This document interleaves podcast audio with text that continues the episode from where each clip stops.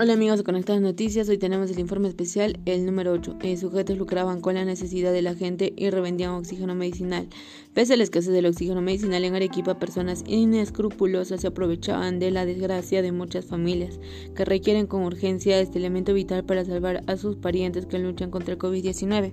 Esta mañana, agentes policiales lograron la captura de tres integrantes de una organización criminal de, denominada Los Piratas del Oxígeno dedicada a revender balones de oxígeno y familiares de pacientes de COVID-19.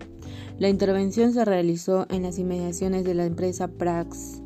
Praxair en el parque industrial, mientras los inescrupulosos eh, portaban sus balones de oxígeno esperando su turno para la recarga. Según las investigaciones, operaban utilizando el logo del Hospital de Yanaguara de Salud, sellos, firmas de médicos y cuya identidad se contiene en reserva. El jefe del Departamento de Investigación Criminal de Pincre, el mayor PNP Alberto Papuico, informó que cuando se les consultó sobre la legalidad de las recetas médicas, no supieron acreditarlo por lo que se determinó que los documentos serían presuntamente falsos. Se trata de Candelaria Cecilia Saavedra,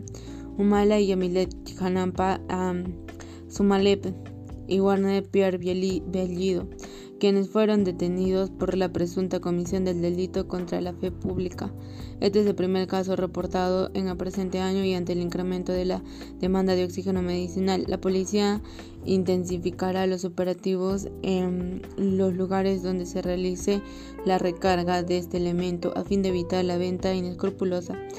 y piden a la fiscalización al jefe de la Defensoría del Pueblo en Arequipa, Ángel María Manrique, que también advirtió que la región está llegando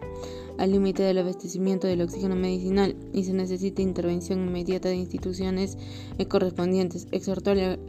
Gerencia de Salud y a la Fiscalía de cumplir la labor de supervisión en el establecimiento de que ofertan este servicio para evitar